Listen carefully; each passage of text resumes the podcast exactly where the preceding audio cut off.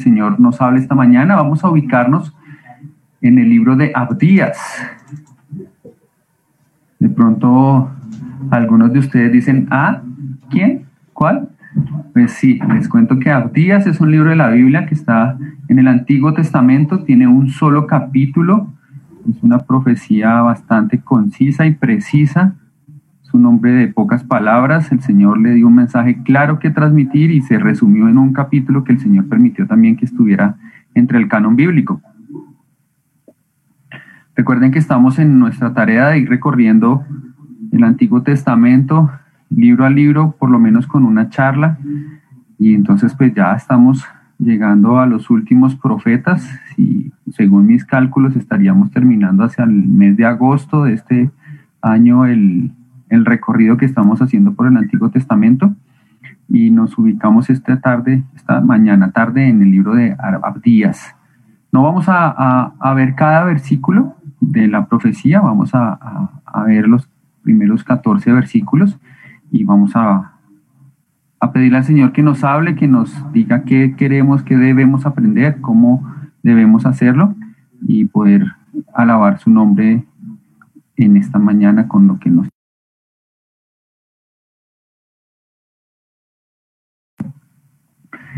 Estamos allí ubicados y entonces le voy a pedir el favor al hermano Raúl que si me ayuda leyendo los primeros siete versículos de Abdías y luego al hermano Fernando, si puede leer del versículo 8 al 14. Listo, mi hermano. Voy a leer de la versión Reina Valera, el libro de Abdías. Versículo 1 en adelante dice ahí, visión de Abdías, Jehová el Señor ha dicho así en cuanto a Edom. Hemos oído el pregón de Jehová, y mensajero ha sido enviado a las naciones. Levantaos y levantémonos contra este pueblo en batalla. He aquí, pequeño te he hecho entre las naciones. Estás abatido en gran manera. La soberanía de tu corazón te ha engañado. Tú que moras en las hendiduras de las peñas, en tu altísima morada, que dices en tu corazón, ¿quién me derribará a tierra? Si te mostrare, te remotares como águila, y aunque entre las estrellas pusieres tu nido, de ahí te derribaré, dice Jehová. Si ladrones vinieran a ti, o robadores de noche, como ha sido destruido, no hurtarán lo que les bastase. Si entraran a, tu, a tus vendimiadores, no dejarían algún rebusco. Como fueron escudriñadas las cosas de Esaú, sus tesoros escondidos fueron buscados. Todos tus aliados te han engañado. Hasta los confines te hicieron llegar. Los que estaban en paz contigo prevalecieron contra ti. Los que comían tu pan pusieron lazo debajo de ti. No hay en ello entendimiento. No haré que perezcan en aquel día, dice Jehová, los sabios de Edom y la prudencia del monte de Saúl, y tus valientes, oh teman, serán amedrentados porque todo hombre será cortado del monte de Saúl por el estrago. Por la injuria de tu hermano Jacob te cubrirá vergüenza y serás cortado para siempre. El día que estando tú delante llevaban extraños cautivos su ejército y extraños entraban por sus puertas, y echaban suerte sobre Jerusalén, tú también eras como uno de ellos. Pues no debiste tú haber estado mirando en el día de tu hermano, en el día del infortunio, no debiste hablar, no debiste haberte alegrado de los hijos de Judá, en el día en que se, se perdieron, ni debiste haberte jactado en el día de la angustia no debiste haber encontrado por la puerta de mi pueblo en el día de su quebrantamiento. No, no debiste haber mirado su mal en el día de su quebranto, ni haber echado mano de sus bienes en el día de su calamidad. Tampoco debiste haberte parado en las encrucijadas para matar a los que de ellos escapasen. ni debiste haber entregado a los que quebraban, a los que quedaban, perdón, en el día de la angustia. Muchas gracias, hermanos. Oremos. Dios, damos gracias por esta profecía a este pueblo de Edom. Gracias por Abdías, Señor, porque en su momento lo usaste con un propósito y ese propósito trasciende porque es tu palabra. A través de los años, de los siglos, Señor, tu palabra llega a nosotros y tiene un mensaje que hablarnos. Te pedimos que podamos atender, entender lo que tú nos dices y que podamos ser renovados por tu palabra actuando en nosotros. Gracias por el Espíritu Santo actuando y rogamos que podamos ser convencidos de hacer tu voluntad. Amén. Bien, hermanos, entonces, ¿a quién predica? Abdías, el profeta. ¿A quién les está enseñando? ¿A quién está enviando su mensaje el profeta Abdías? ¿Quién me dice quién está recibiendo el mensaje de Abdías?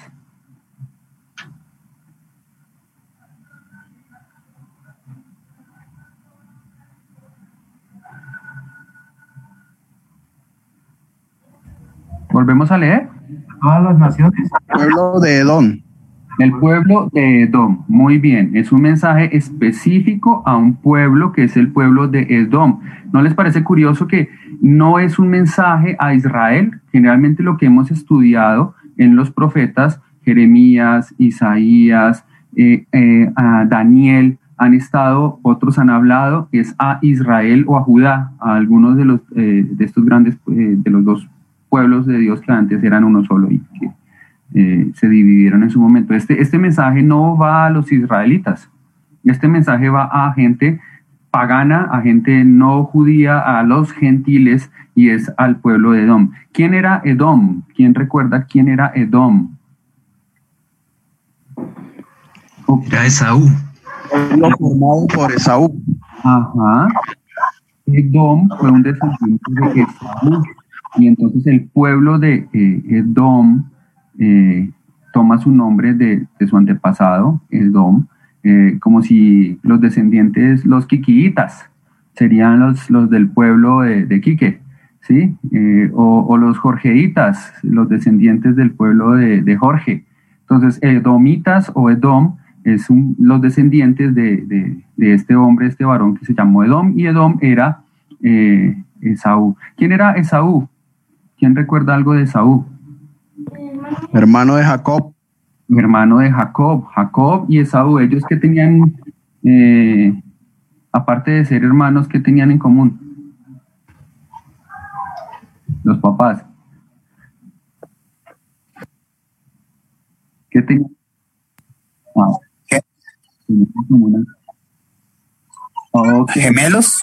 ¿Gemelos o mellizos? Eran mellizos y cuando ellos nacen, Dios promete a sus papás que eran, ya dijeron el papá Isaac aquí, la mamá. Rebeca. Vamos a tener que hacer un panorama del Antiguo Testamento, nuevo curso a partir de eh, ocho días. Vamos a estudiar todos los libros de la Biblia para poder tener un mapa en nuestra cabeza de las verdades bíblicas. Isaac se casa con Rebeca, ella queda embarazada de mellizos, ambos pelean en el vientre y saca la mano primero quién cuando van a nacer. Esaú. Esaú le ponen el cordón identificándolo como mayor, eh, pero después sale Isaac. En fin, sale un enredo allí y ellos se preocupan porque pelean y Dios dice, hay dos naciones representadas en estos dos varones, Isaac y Jacob, perdón, Jacob y Esaú, dos naciones, ambos tienen sus hijos, crecen de tal manera que cada uno se convierte en un pueblo, pero Dios puso sus ojos y su bendición sobre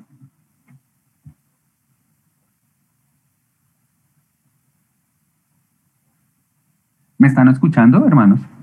Sobre Jacob. Ah, ok, perfecto. ¿Sobre quién? Sobre Jacob. A Jacob le cambian el nombre después por Israel. Israel. Israel, ¿cuántos hijos tiene? Mm, dos.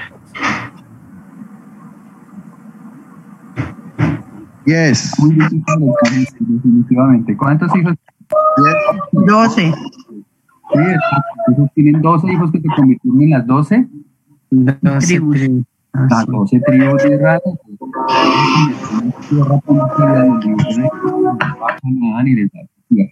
Pero a los edomitas Dios también los bendijo y les hizo una nación muy grande, fuerte, una nación numerosa, también porque venían del mismo padre y finalmente del mismo abuelo, por allá Abraham. Entonces Dios también bendijo a esta nación que crecieron grandemente. Sin embargo, esta nación no siguió, digamos que eh, no conoció a Dios, no siguió a Dios, no buscó a Dios de la misma manera que sus hermanos. Y uno los ve a través de eh, eh, Génesis y Éxodo por allí, peleando a veces unos con otros. En, la época de los reyes también ve que los Salomón o David gobiernan a los edomitas, pero también ven a, los edomitas peleando contra sus hermanos de, de Israel. Y entonces por ese comportamiento malo frente a su familia, es que Abdías está escribiéndoles a, los edomitas. Hay algo en ellos que está mal y Dios a través de Abdías está tratando de corregir eso que está mal. No solamente sus malas relaciones, recuerden que vienen siendo familia, aunque sus abuelos eran los hermanos, ellos vienen siendo familia porque descienden del mismo padre, hay algo en ellos que no está bien y es por eso que Abdías profiere esta profecía en contra de ellos. Y vamos a ver un poquito entonces a algunos versículos de esta, de esta corta profecía buscando aprender lo que el Señor quiere enseñarnos acerca de la soberbia.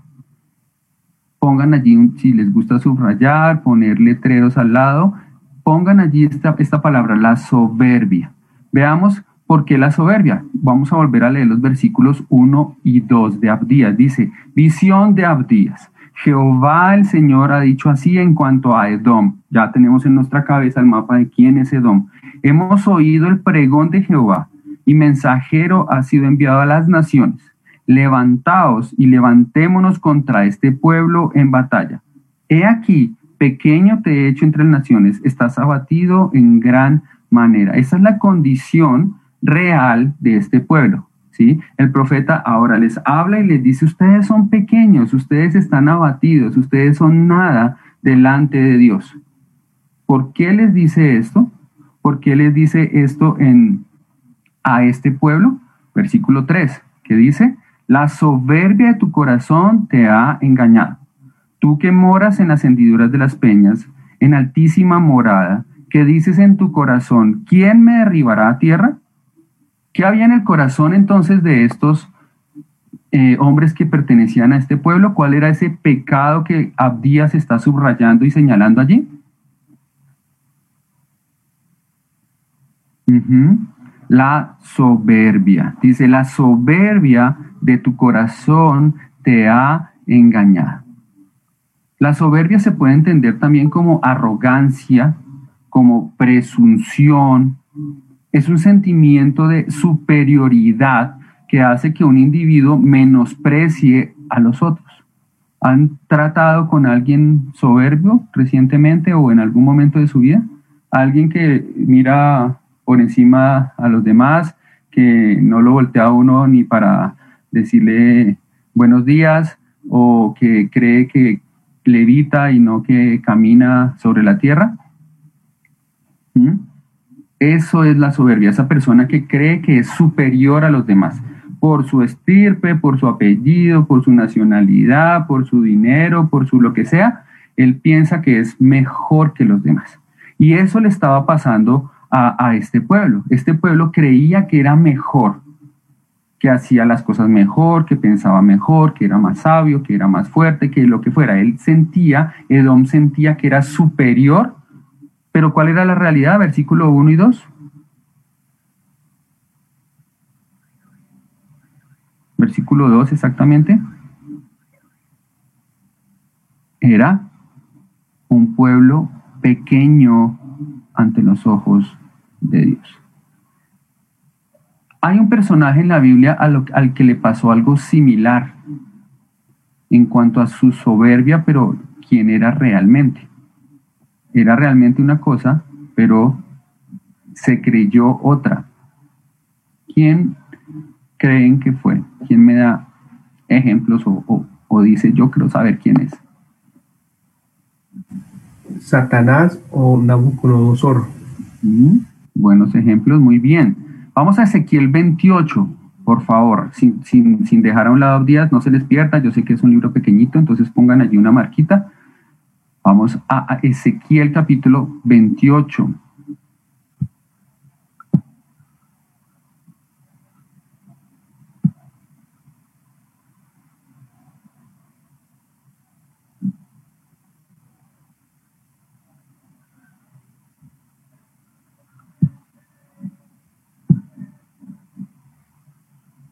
Vi al hermano Guzmán por ahí hace unos minutos, no sé si todavía esté por ahí, que pueda ayudarnos a leer. O solo está la cumpleañera. No está. Vamos a leer eh, versículo 13 al versículo 17. Hermano Andrés, me echa una manito con la lectura, por favor. Ezequiel 28, 13 al 17. Dice la palabra de Dios.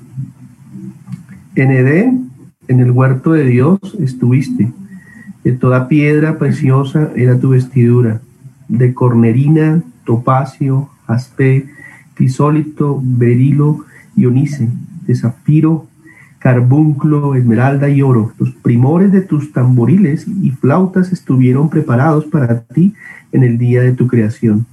Tú, querubín grande, protector, yo te puse en el santo monte de Dios. Allí estuviste en medio de las piedras del fuego te paseabas Perfecto era en todos tus caminos, desde el día que fuiste creado, hasta que se halló en ti maldad. A causa de la multitud de tus contrataciones, fuiste lleno de iniquidad y pecaste. Por lo que yo te eché del monte de Dios y te arrojé entre las piedras de fuego, oh querubín protector. Se enalteció tu corazón a causa de tu hermosura, corrompiste tu sabiduría a causa de tu esplendor, yo te arrojaré por tierra, delante de los reyes te pondré, para que miren en ti. Muchas gracias, hermano. Entonces vemos que aún en una, en una criatura que fue creada perfecta, dada su posición, dados sus privilegios, dada eh, el lugar donde habitaba, dado la tarea que tenía que hacer, en algún momento en esta criatura se halló en él maldad, se halló en él la soberbia. Él se exaltó a sí mismo y dijo, yo puedo ser Dios. Yo no necesito a Dios, yo puedo ser igual y mejor que Él. Y se revela contra su creador. Entonces, si en una persona que fue creada perfecta se encontró en algún momento el pecado de la soberbia, ¿cuánto más en nosotros que nacemos siendo imperfectos podría llegar a habitar este pecado? Esto le pasó a los edomitas y esta historia, eh, esta profecía es un ejemplo, un llamado de atención para nosotros, vamos a ver en algunos versículos que vamos a estar leyendo cuáles son eh, esas causas de la soberbia de este pueblo, qué causó, qué era lo que en ellos, eh, ellos tenían o hacían o poseían, que ah, les hacía sentirse mejor o mayor a los demás, que les hacía ser soberbios, y cómo actuaron con base en eso que ellos eh, en esa soberbia que ellos tenían, ¿vale? Entonces vamos a ver las causas y vamos a ver los actos de un pueblo o llevándolo ya a las personas o de personas cuyo corazón es soberbio. Y la idea es que analicemos estos versículos y esto que vamos a decir, buscando en nosotros mismos si hay, aunque sea un ápice de ese pecado en nosotros, aunque sea una pequeña raíz de ese pecado de soberbia, para que para que evitemos caer en el mismo castigo que eh, le sucedió al pueblo de Edom, para que arranquemos ese problema, lo erradiquemos con la ayuda del Señor y no permitamos que nosotros lleguemos a ser soberbios. O si ya de alguna manera el Señor nos muestra y evidencia que hay soberbia en nosotros para que podamos arrepentirnos delante del Señor y poder pedir de Él su misericordia y su ayuda. Entonces, pongamos atención en primer lugar versículos 3, la segunda parte del versículo 3 hasta el versículo 9, vamos a ver primero esas ah, causas, esos motivos, esas cosas que hacían que Edom se sintiera orgulloso a tal punto que se generó en, sus corazones este pecado. Vamos a ir entonces al versículo 3 de Abdías, la segunda parte. Dice, em, leámoslo todo para que no nos enredemos. La soberbia de tu corazón te ha engañado, ya sabemos ese es pecado, ese es su pecado, y veamos la primera causa. Tú que moras en las hendiduras de las peñas, en altísima morada. ¿Qué dices en tu corazón? ¿Quién me derribará a tierra? Entonces, este era su primer motivo de orgullo y de soberbia, el lugar en donde vivía. Y entonces estuve buscando un poquito qué pasaba con Edom, por qué, por, por, qué estaban orgullosos de eso. Y en un diccionario bíblico encontré lo que les voy a leer. Dice así, este pueblo, Edom, edificó una serie de fortalezas amuralladas alrededor de sus viviendas en el altiplano, especialmente sobre la posición oriental que estaba expuesta a las incursiones del desierto. Estaban estratégicamente ubicadas, lo que hacía posible la comunicación por medio de señales de fuego en caso de un ataque. Esto indica un sistema militar bien organizado bajo un gobierno fuerte. Ese es el resumen de lo que indica este diccionario. Entonces, ¿por qué estaban ellos orgullosos? Eh, dice aquí la palabra también que ellos dicen que vivían en las peñas. No sé si alguno de ustedes, viejito aún, como yo, vio Indiana Jones. Yo he visto Indiana Jones. Los más jóvenes dicen que sí. Las cuatro y ya viene la quinta. Indiana Jones. En una de esas películas de Indiana Jones hay un templo labrado entre una piedra, en una piedra gigante esa ciudad se llama Petra.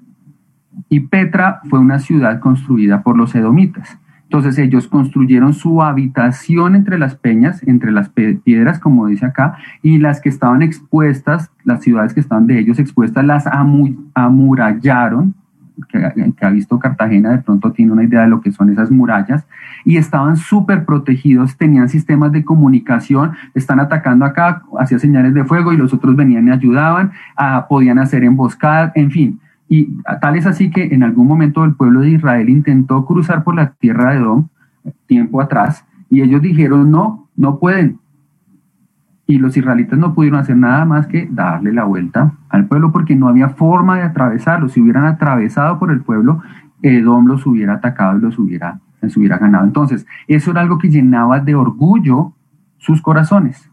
Lo que hemos hecho con nuestras manos, el lugar donde vivimos, esta ciudad que construimos con tanto esfuerzo, esta ciudad que nos protege, esta ciudad que nadie puede destruir. Y las palabras que usan en el versículo 3 al final dice, ¿quién me derribará a tierra?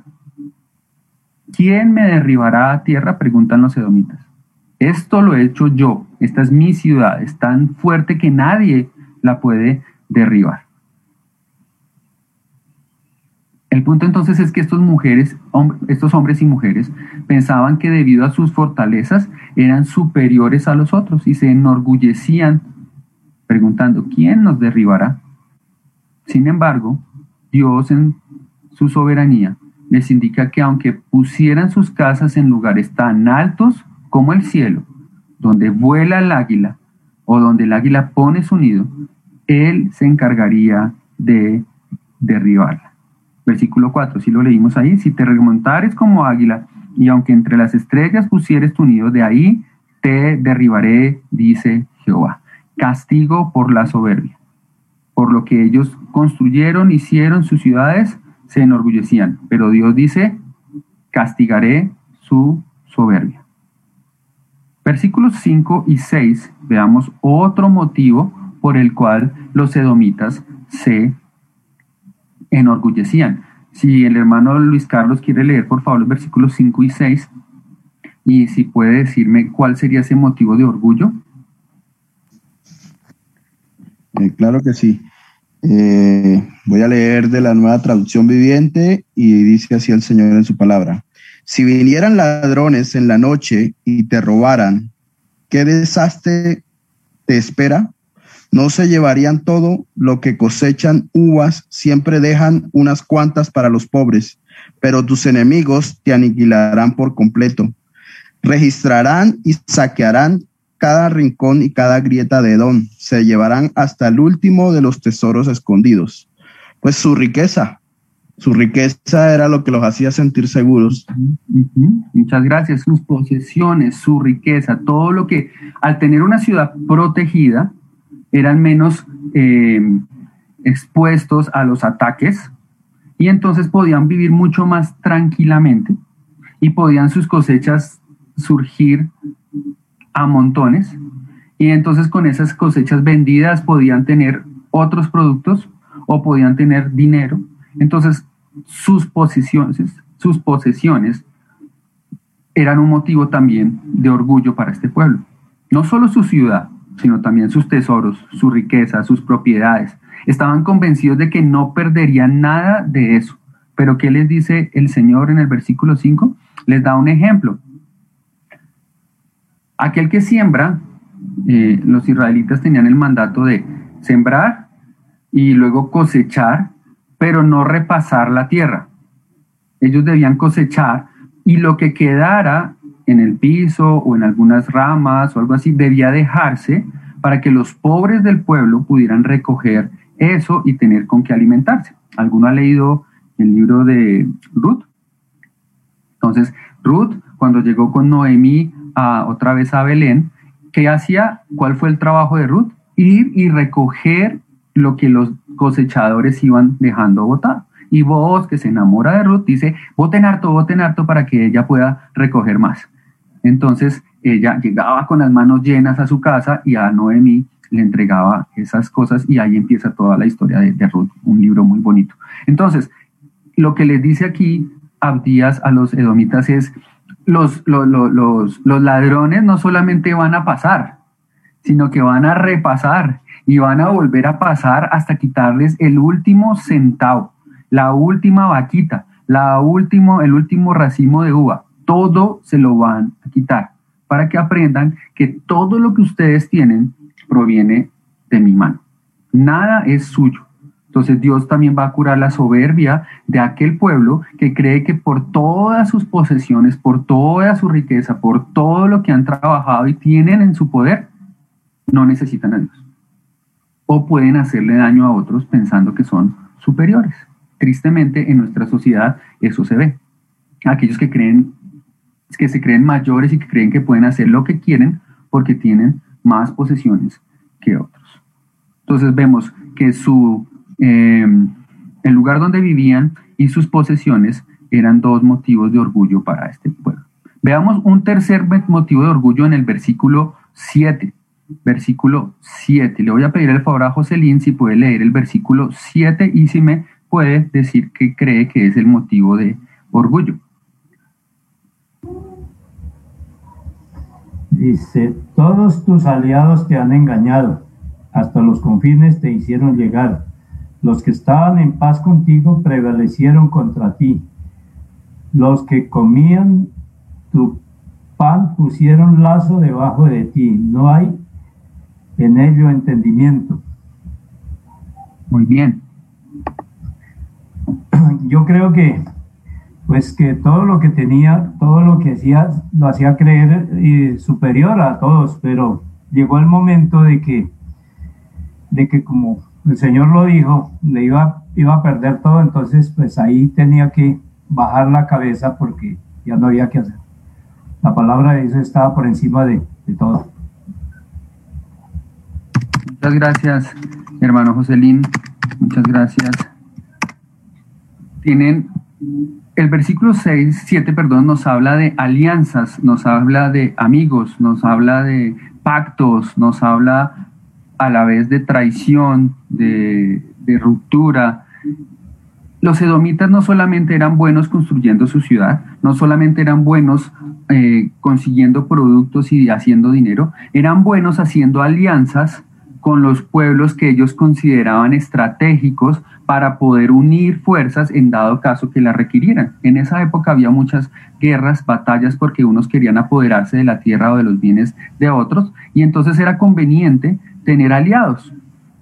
Y entonces uno piensa en la Segunda Guerra Mundial, eh, Alemania invadiendo a Europa eh, y Mm, acabando con, los judíos y con todo aquel que no quisiera estar de parte de ellos, tuvo que ser contrarrestada por un grupo y ese grupo se llamaron los aliados. que básicamente fueron varios países que se unieron, Inglaterra, Francia, Estados Unidos y, muchos que se unen y unen fuerzas para atacar a ese enemigo común que era en ese momento Alemania.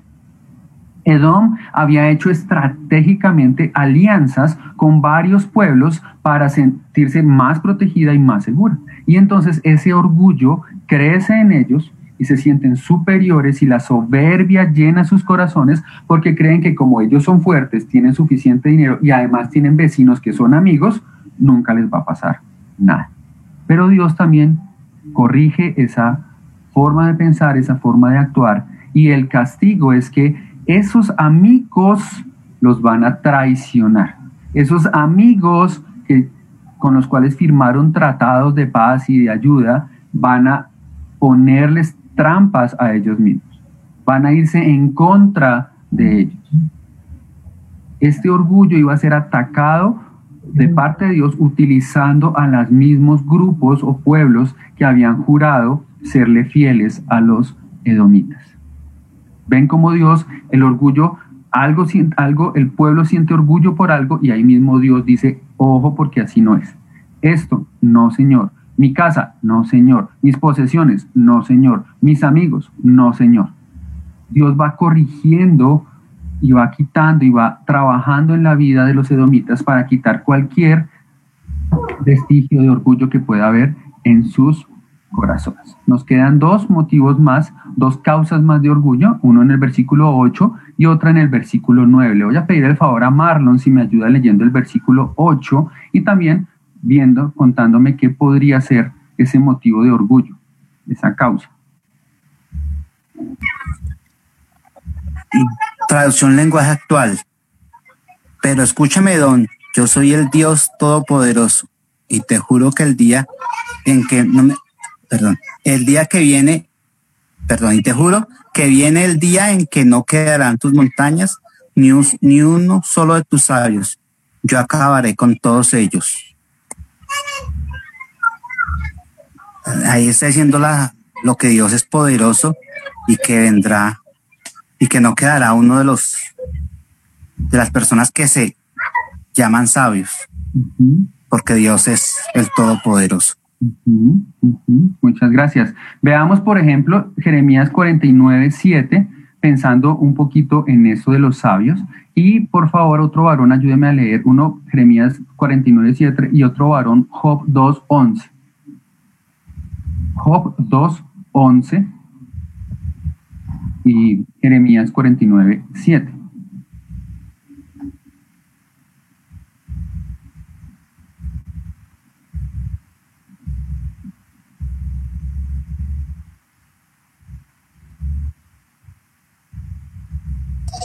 Leo 2 Job 11. Muy bien, perfecto. Listo, entonces Job es, dice, Job tenía tres amigos, Elifaz, que era de la región de Temán, Bildad, en su lugar llamado Suad de Sofar, y en su lugar llamado Naamat. Cuando supieron todo lo malo que le había sucedido a Job, se pusieron de acuerdo para ir a consolarlo y decirle cuán tristes estaban por la muerte de sus hijos. Muy bien, muchas gracias. ¿Qué dice Jeremías 49.7? Dice Jeremías 49.7. Acerca de Edom. Así ha dicho Jehová de los ejércitos. No hay más sabiduría en Temán. Se ha acabado el consejo en los sabios. Se corrompió su sabiduría. Gracias. Ven una palabra que se repite en el versículo en, ambos versículos, una ciudad, un lugar, y lo leyó el hermano eh, Fernando ahorita que leyó el versículo 9, Temán. Temán es una ciudad o fue una ciudad. De esa ciudad pertenecía a Edom. Y Temán era muy famosa por los sabios que desarrollaba. Entonces seguramente tenía escuelas y pensaban y había pensadores y desarrollaban su manera de, de conocer las cosas y la sabiduría brotaba. Y uno de los amigos de Job Elifaz era de Temán, era edomita, y fue uno de los que grandes discursos en el libro de Job los profiere este hombre acerca de muchas cosas que tienen que ver con sabiduría acerca de Dios y de la naturaleza y de otras cosas. Entonces, los edomitas también se enorgullecían de su sabiduría, del conocimiento que tenían de las cosas. ¿Quién puede hacer un castillo en una piedra si no tiene la sabiduría y el conocimiento para hacerlo? ¿Quién la labra y quién hace todos los eh, recovecos, las habitaciones y todo en una zona montañosa? ¿Quién aprende a comunicarse a través de fuego, mandando señales precisas y concisas para buscar ayuda? ¿Quién sabio puede saber quiénes pueden ser estrategas y amigos específicos para poder hacer alianzas? Entonces Edom sentía que por su sabiduría no necesitaba a nadie más para poder seguir adelante en sus planes y en lo que él quería. No quedará ni una sola persona sabia en toda la tierra de Edom son las palabras del Señor para este pueblo. Dios iba a arrasar la sabiduría por completo para que se dieran cuenta también que por mucho conocimiento que haya en la cabeza, nunca dejaremos o nunca seremos lo suficientemente autosuficientes para no necesitar a Dios o la ayuda o a los hermanos que Él pone en servicio de unos de otros. Entonces la sabiduría también era un problema que ellos tenían y que los hacía sentirse orgullosos. Y veamos la última en el versículo 9 versículo 9. Voy a pedir el favor a William si puede leer versículo 9 y me dice cuál cree que puede ser eh, esta, este motivo de orgullo.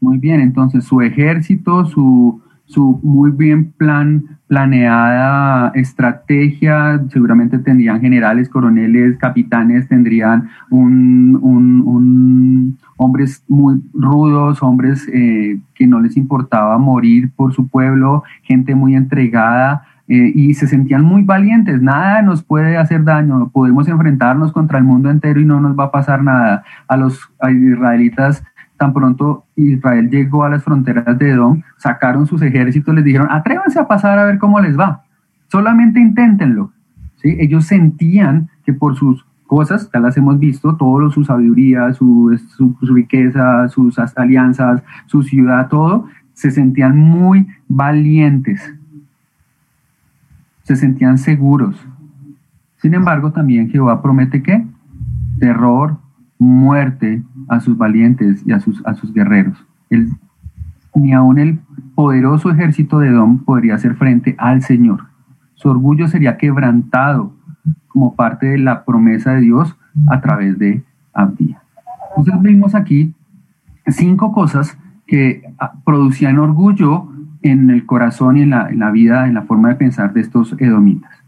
Y, es un momento pues para que pensemos sinceramente, si, que meditemos en nuestro corazón si algo de esto que se nombró aquí u otra cosa que Dios pueda traer a nuestra mente nos hace sentir seguros, nos hace sentir confiados, nos hace pensar que nuestra vida está bien, está bien como está, no pasa nada, nada puede contra mí, eh, yo tengo esto, o yo poseo esto, o yo soy amigo de tal. ¿Hay algo así?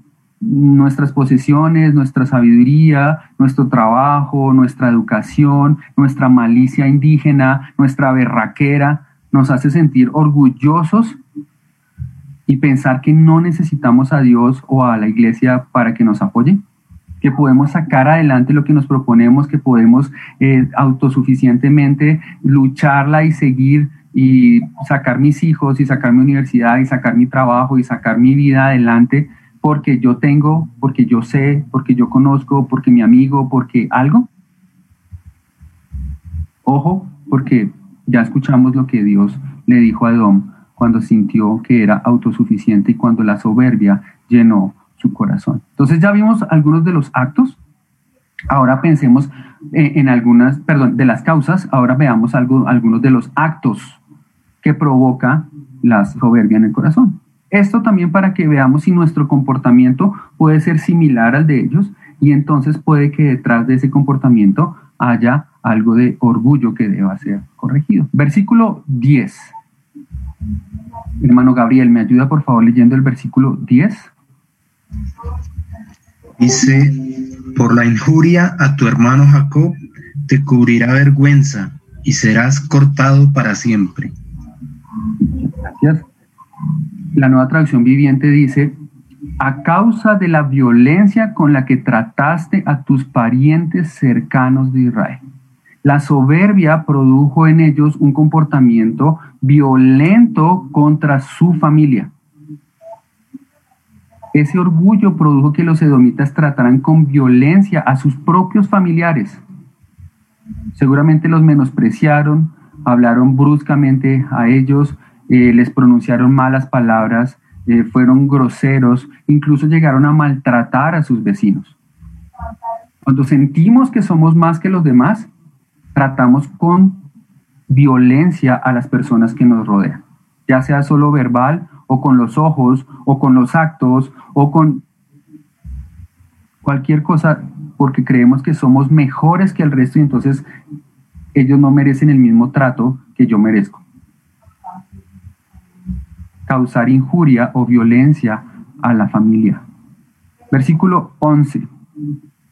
El día que estando tú delante llevaban extraños cautivo, cautivo, perdón, el día que estando tú delante llevaban extraños cautivos su ejército y extraños entraban por sus puertas y echaban suerte sobre Jerusalén, tú también eras como uno de ellos. Cuando Jerusalén fue tomada por el ejército enemigo y estaban saqueándola y estaban llevándose cautivos a los israelitas, sus parientes, en vez de ser ayuda para ellos, los traicionaron. Traicionaron a su familia. Esto es producto de la soberbia que había en ellos. Los edomitas dejaron a un lado su relación familiar y traicionaron a sus hermanos, ayudaron a los enemigos de Israel en sus actos de destrucción contra Jerusalén. Y esto también es una consecuencia, es un acto de alguien orgulloso. Traiciona a la familia, traiciona lo que es bueno, lo que él sabe que no se debe hacer, lo hace, eso es traición. Cuando soy orgulloso y siento que yo puedo hacerlo todo, traiciono mi fe, traiciono la confianza que los demás tienen en mí, traiciono mis principios, traiciono a Dios que ha hecho tanto por mí traición. Versículo 12. Pues no debiste tú haber estado mirando en el día de tu hermano. En el día de su infortunio no debiste haberte alegrado de los hijos de Judá en el día en que se perdieron, ni debiste haberte jactado en el día de la angustia. Otro acto de soberbia de los edomitas, al ver todo lo que estaba sucediendo contra sus hermanos, se alegraron. No solamente participaron y los traicionaron, sino que se alegraban de que eso estuviera sucediendo. Gozo por el mal ajeno. Ah, bien hecho, es que se lo merecía porque él había hecho esto o aquello. Claro, muy bien, porque es que, ah, antes se demoraron. Cuando me alegro por el mal de otro, ya hay en mí una raíz de soberbia. Ya siento que yo no merecía eso, pero él sí. Yo, yo soy mejor que él. Entonces es muy justo y me parece muy bien que a esa persona le haya pasado eso. Me alegro. O no me alegro, pero siento un fresco. El orgullo nos ciega. ¿Ciega? O sea, nos deja sin vista. Y no permite que ver que nosotros somos dignos del mismo castigo que los demás. Y entonces nos alegramos porque los demás están sufriendo y yo no. Versículo 13. No debiste haber entrado por la puerta de mi pueblo en el día de su quebrantamiento. No, no debiste haber mirado su mal en el día de su quebranto, ni haber echado mano a sus bienes en el día de su calamidad. Entonces, no solamente ayudaron, venga, por aquí es la entrada, métase y castíguelos. No solamente se alegraron por lo que, lo que estaba pasando, no solamente traicionaron a sus hermanos eh, israelitas, sino que además, según el versículo 13, sacaron provecho del mal ajeno. Ayudaron a robar, ellos también se adueñaron de cosas que no eran de ellos. Vieron por ahí el oro y se lo quedaron, vieron una vaca y se la guardaron, vieron un, un tarro y les gustó y se lo que conservaron. Sacaron provecho del mal ajeno. Al ver la desgracia de sus vecinos, ellos buscaron la manera de buscar también su propio beneficio. Y esto es consecuencia del orgullo. No solamente ver y alegrarse y, gozarse y traicionar, sino, ¿y ahí yo qué saco? ¿Yo ahí cómo puedo ir? ¿Yo ahí qué gano? ¿Mm? Versículo 14. Tampoco debiste haberte parado en las encrucijadas para matar a los que de ellos escapasen, ni debiste haber entregado a los que quedaban en el día de la angustia. Y ven, cómo la, soberbia va hasta tal punto que no solamente ayudan y se alegan, sino que ellos mismos, al que veían que lograba salvarse, iban y lo perseguían y lo, lo mataban o lo entregaban. Dañaban deliberadamente a los israelitas. Planearon cómo hacerles daño. Aprovecharon la situación para que ellos mismos poder clavarle el puñal a su propio hermano.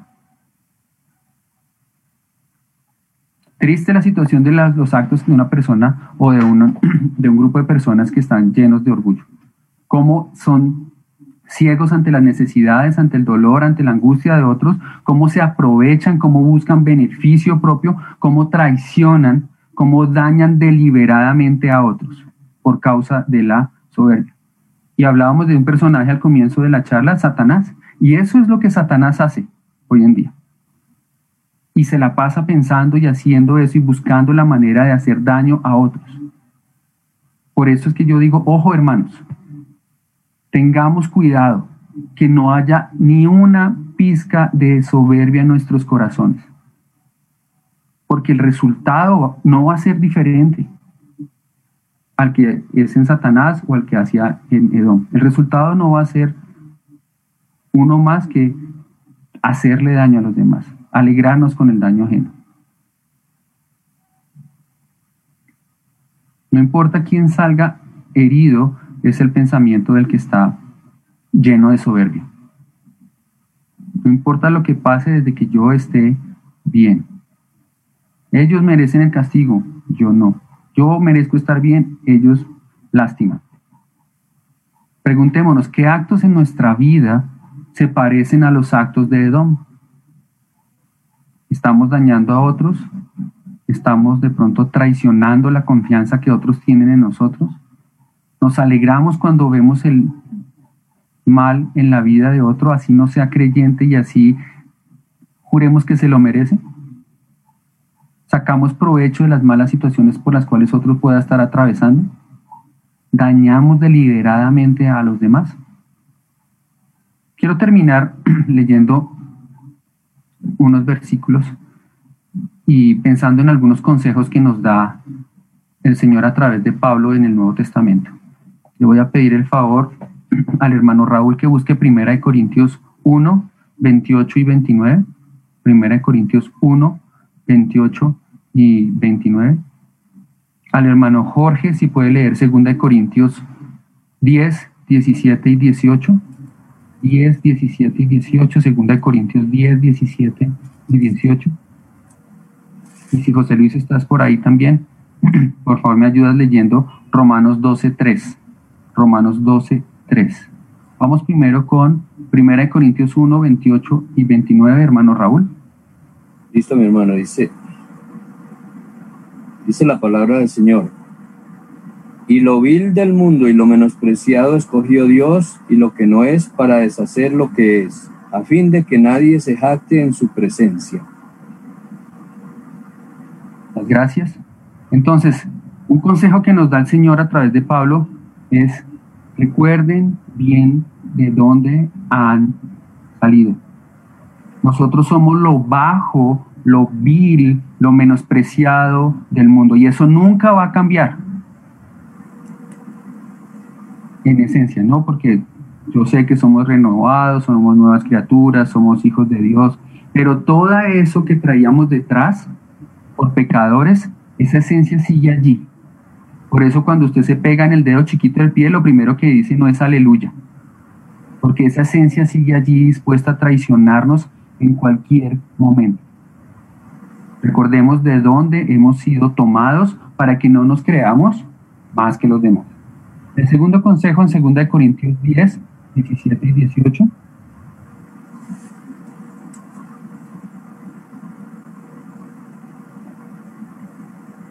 Más el que se gloríe en el Señor, porque no es aparte de que se alaba así sino aquel a Dios alaba.